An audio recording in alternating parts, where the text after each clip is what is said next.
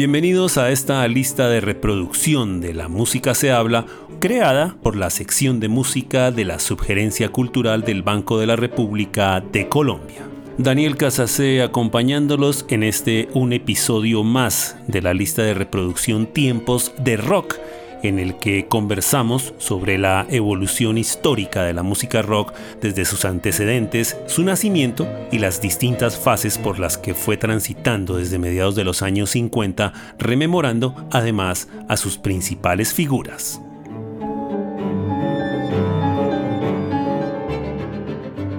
Desde los años 50, la interacción entre música y televisión se convirtió en una forma esencial de apoyo a la creación de figuras musicales. Y esto sin advertir casi por lógica que en la historia de este medio de comunicación la música siempre estuvo circunscrita a la mayor parte de sus programas. Igualmente, aunque la televisión no es esencia de la cultura musical, a su manera fue fundamental como impacto en la estética de los sonidos pop y rock modernos y en su más elemental función mediática. El impacto de la televisión en esos años 50 fue tan significativo para la televisión misma como lo fue para la revolución musical que generó el rock and roll.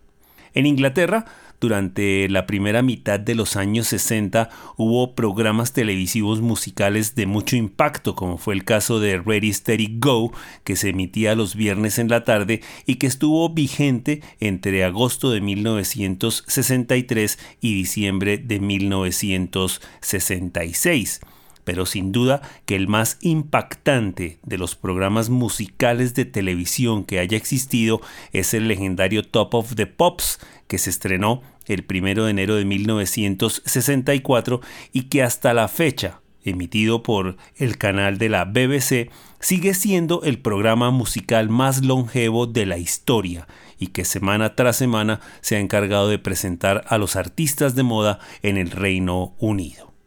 Es cierto que el más reciente de estos programas musicales en Inglaterra es el Later with Jules Holland, que se creó en 1992 y que mantiene esa estética de estar presentando a artistas en concierto.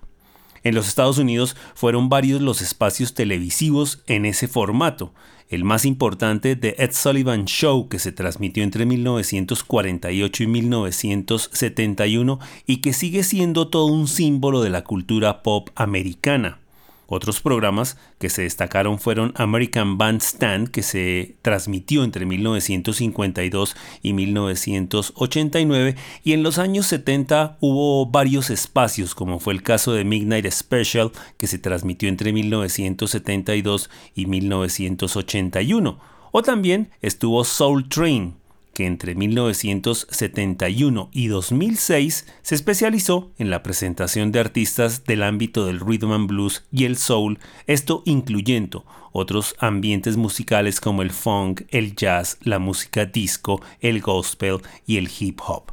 Y también estuvo Solid Gold, que se creó en 1980 y que durante ocho años emitió semanalmente un top de canciones que tenía como base el registro que hacía la empresa Radio and Records. Lo cierto es que nada fue tan contundente en la televisión mundial en su asocio con la música que el canal MTV, que se creó en 1981 y que llegó a ser una parte cotidiana de la experiencia de vida en torno a la música pop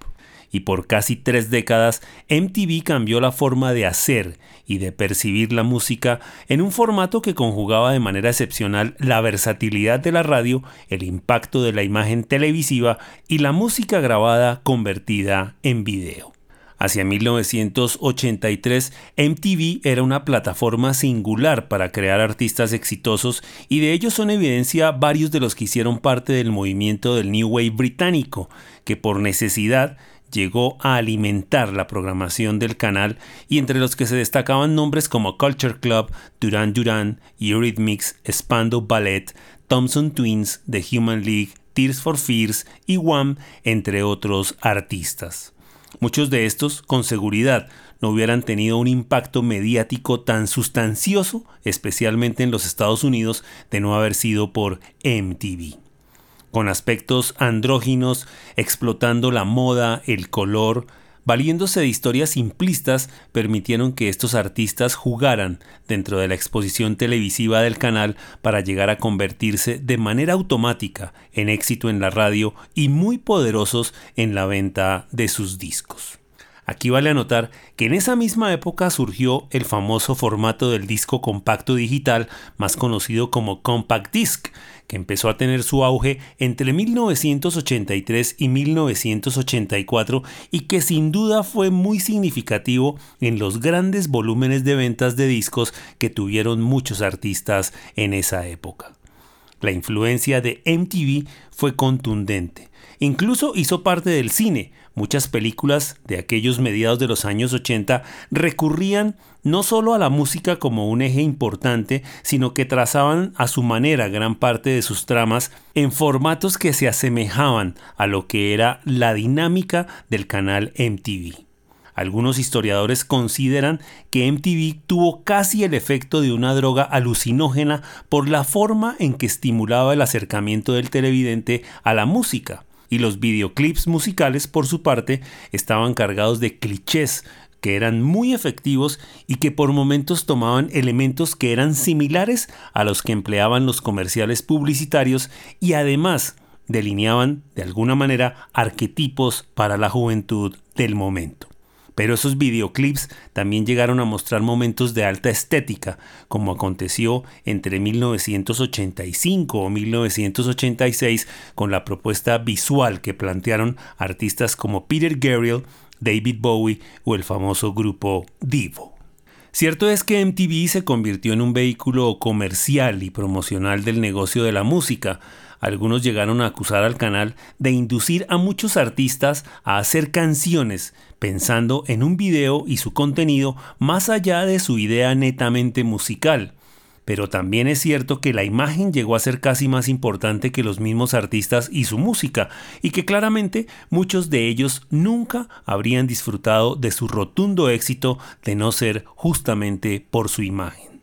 A partir de 1995 y de una forma muy gradual, MTV redujo de manera drástica la transmisión de videoclips musicales a favor de programas de reality destinados a públicos adolescentes y adultos jóvenes, muchas veces dentro de propuestas algo grotescas y de mal gusto. Cierto es que esta tendencia la marcó particularmente la caída que tuvo MTV de sus televidentes ocasionada por la aparición de la plataforma YouTube, en la que el público podía y aún puede acceder a su video favorito en el momento que desee y las veces que quisiera, sin esperar a que ese video apareciera en la programación formal del canal. En la primera mitad de los años 80, la influencia de MTV con sus nuevos modelos de promoción y comercialización se sumaron a una creciente tecnificación en materia de equipos de producción y la aparición de muchos instrumentos electrónicos que hicieron que algunos hablaran de esa época como el robopop. El vigor del New Wave marcó además una pauta diferencial que rompió con ese estereotipo que venía dominando el sonido de la música disco que fue muy popular en la segunda mitad de los años 70 y que llegó de alguna manera a acabarse entre 1982 y 1983, pero que pasó a conocerse como música dance, que era un estilo muy similar a este de la música disco, pero más sofisticado y alimentado por los nuevos sonidos de las máquinas, los sintetizadores y que de alguna manera tuvo en Madonna a uno de sus primeros grandes representantes. MTV fue, sin duda alguna, el encargado de masificar la imagen de artistas como Michael Jackson, Bruce Springsteen, Prince, la propia Madonna, la agrupación The Police, Whitney Houston o Lionel Richie, quienes con sus propuestas discográficas muy bien elaboradas masificaron las ventas de discos alcanzando cifras altísimas e inconcebibles nunca superadas.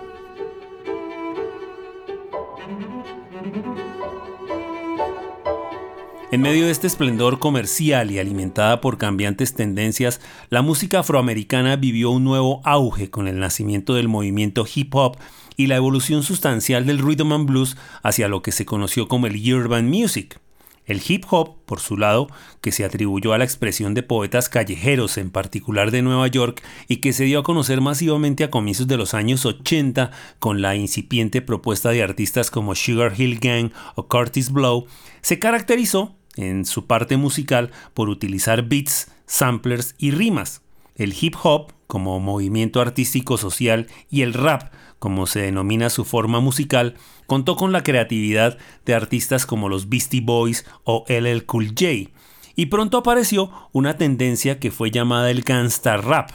una corriente que surgió a mediados de esa década en una evolución hacia una línea de hip hop mucho más fuerte que se conoció como hardcore rap y que se centró en aspectos de la delincuencia urbana y que tuvo dentro de su estética y dentro de una propuesta social a artistas importantes como NWA, Run DMC y el grupo Public Enemy. El llamado Urban Music, por su parte, fue un estilo fabuloso que estuvo antecedido por ese éxito monumental de Michael Jackson, quien con su álbum Thriller se alzó como el más exitoso en la historia de la música a nivel de ventas y que repitió de alguna manera con su sucesor Bad, que le dio igualmente una cifra inédita de canciones número uno, convirtiéndolo en uno de los íconos esenciales en la historia de la música pop y que llegó a ser conocido justamente como el rey de la música pop.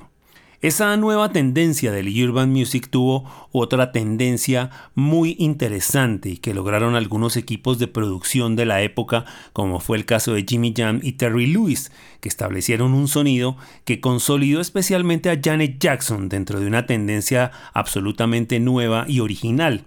o sucedió con el equipo de productores LA Raid y Babyface, quienes a la par con otro productor llamado Teddy Riley construyeron una propuesta novedosa que se conoció como el New Jack Swing y que era una fórmula rítmica engrandecida que trabajaba una percusión electrónica muy fuerte en una mezcla ecléctica de música pop con elementos del jazz, el funk, el rap, el rhythm and blues y que se representó por artistas como Bobby Brown, Kate Sweat, Paul Abdul, Tony Tony Tone, Pebbles, Karim White, la propia Janet Jackson y el grupo Belle Biv DeVoe, por mencionar solo algunos dentro de una gran lista de artistas que se establecieron particularmente entre finales de los años 80 y comienzos de la década de los 90. Pero el rock también fue muy vital en esa época de dominancia del canal MTV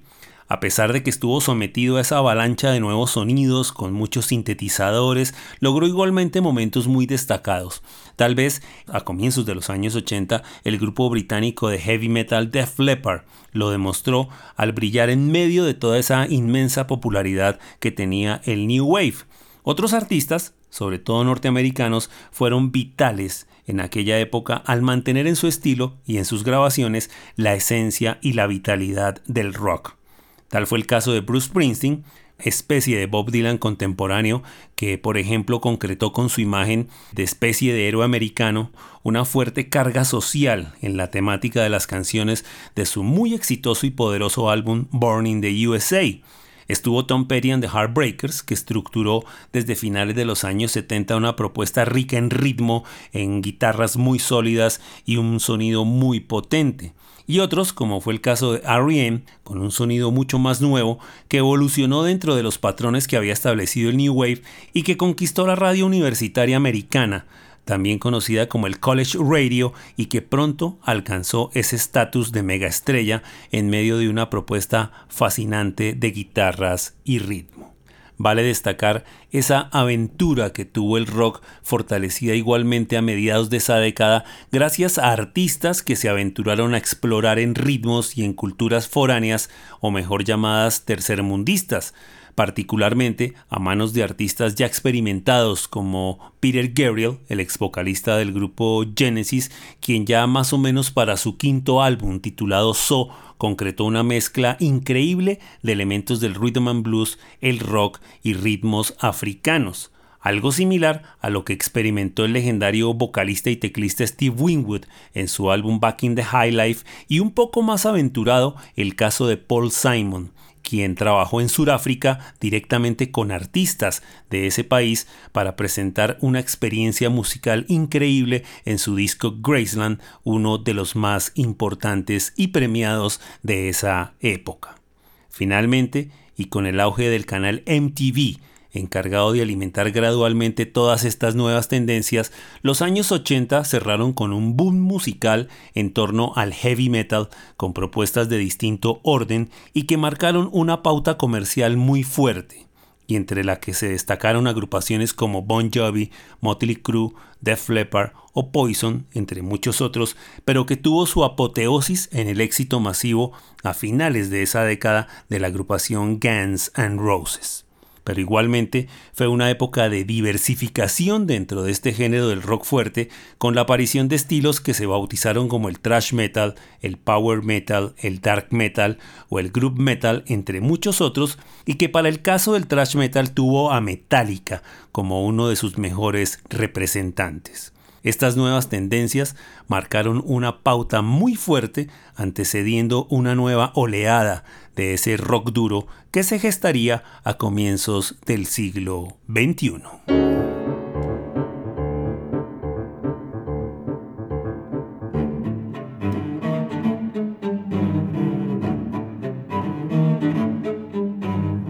Los invitamos a escuchar la lista de reproducción Tiempos de Rock que se encuentra disponible en la cuenta de Spotify Banrep Cultural.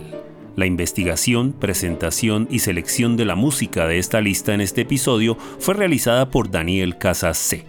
Toda la actividad cultural del Banco de la República se encuentra disponible en la página web www.banrepcultural.org. En Facebook, como Club de Música Biblioteca Luis Ángel Arango y en Instagram, Twitter y YouTube como Banrep Cultural. La música de este podcast es parte de Conversaciones, Variaciones para violín, violonchelo y piano, opus 32, del compositor colombiano Juan Antonio Cuellar, interpretada por el ensamble Lincoln Trio. Los esperamos en un próximo episodio de Tiempos de Rock.